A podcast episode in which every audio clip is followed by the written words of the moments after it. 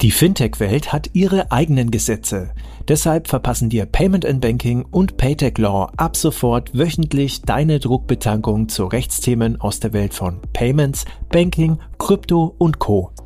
Kompakt in wenigen Minuten briefen dich alle unsere Leser Experten und Fragen von Paytech Law einfach und verständlich zu allem, was du wissen musst. In der heutigen Folge schauen wir auf das Gesetz zur Einführung von elektronischen Wertpapieren.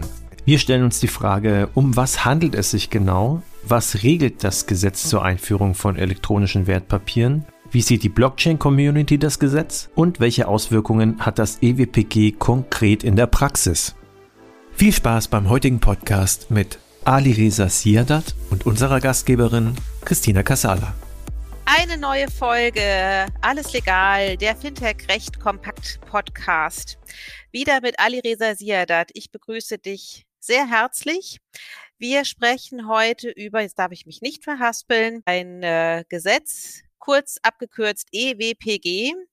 Ähm, vielleicht kannst du noch mal ganz kurz sagen, wie es genau ausgesprochen wird in voller Länge. Und äh, spannend ist, du warst ja damals auch schon zur Anhörung zur Vorstellung des Eckpunktepapiers im Jahr 2019 dabei. Deswegen, was ist das EWPG-Gesetz und was wurde besprochen? Ja, hallo Christina, vielen Dank, dass ich wieder dabei sein darf. Ja, das EWPG, das äh, sogenannte Gesetz zur Einführung von elektronischen Wertpapieren, das fußt ähm, auf das sogenannte Eckpunktepapier. Äh, damals, ich glaube 17.05.2019 war das gewesen, da wurde in ähm, Berlin äh, beim Bundestag wurde dieses Eckpunktepapier vorgestellt äh, an verschiedene äh, äh, Akteure, Interessenten, Vertretungsgruppen. Ähm, ich war damals, glaube ich, für den Blockchain-Bundesverband dabei.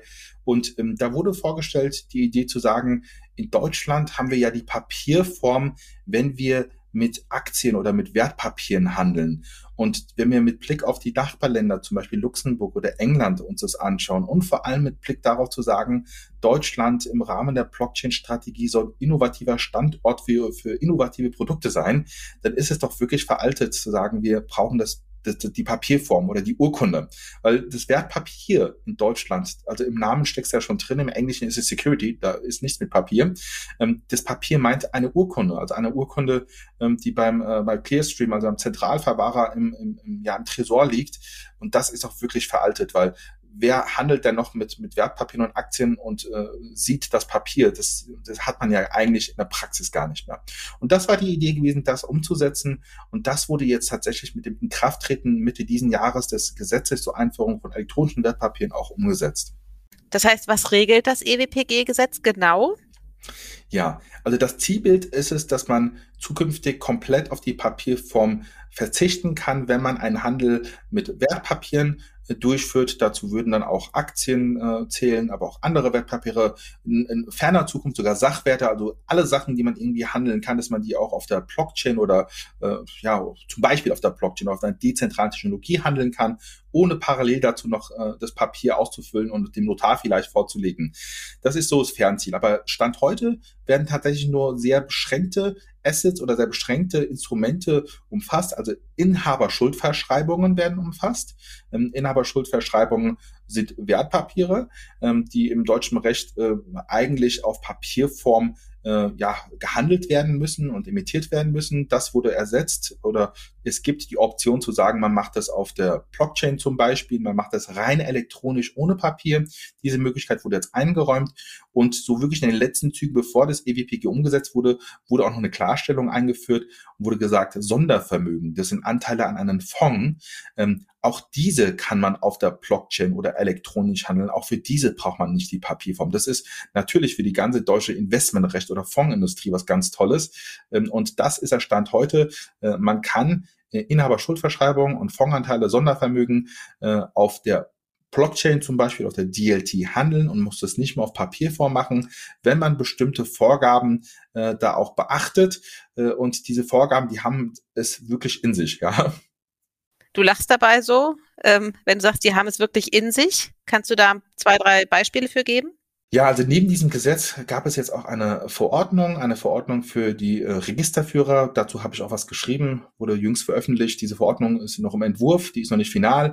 Zum Beispiel, also es gibt äh, neue Akteure. Man hat sich damals gedacht, okay, wenn wir jetzt dieses, äh, dieses Handel auf der Blockchain oder auf dem elektronischen äh, da hat, äh, wie kann man das denn machen? Wer, wer wer wird darauf achten, dass auch Regeln eingehalten werden und ob das alles sicher ist. Und dann wurde irgendwann gesagt, ja, wir brauchen einen, der da sehr wahrscheinlich reguliert ist. Das wurde dann auch umgesetzt. Es gibt äh, Registerführer. Es gibt zwei Arten von Registerführer. Es gibt einmal den Krypto-Wertpapier-Registerführer und einmal den Registerführer für elektronische Wertpapiere.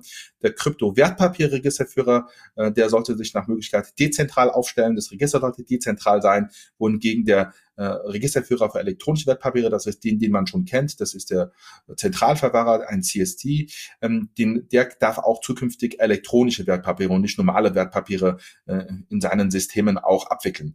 Viel interessanter ist aber tatsächlich dieser neue Registerführer, der Krypto-Wertpapier-Registerführer und für den kam auch diese Verordnung raus, an welche Regeln der sich halten muss. Das ist ganz interessant, weil für die Juristen jetzt, die zuhören, gut Glaubensschutz ist da ein Schlagwort. Ähm, der Registerführer muss äh, mit dem Register den Gutglaubenschutz ermöglichen. Ähm, für die Nicht-Juristen äh, Gutglaubenschutz bedeutet zum Beispiel in der, äh, in der klassischen Welt, ähm, wenn du, Christina, mir dein Fahrrad verkaufen willst, dann darf ich darauf vertrauen, dass dir das Fahrrad gehört, weil du im Besitz des Fahrrads bist. Also ich sehe, das Fahrrad steht bei dir zu Hause, ich hol's ab und ich darf darauf vertrauen, dass du mir das verkaufen durftest.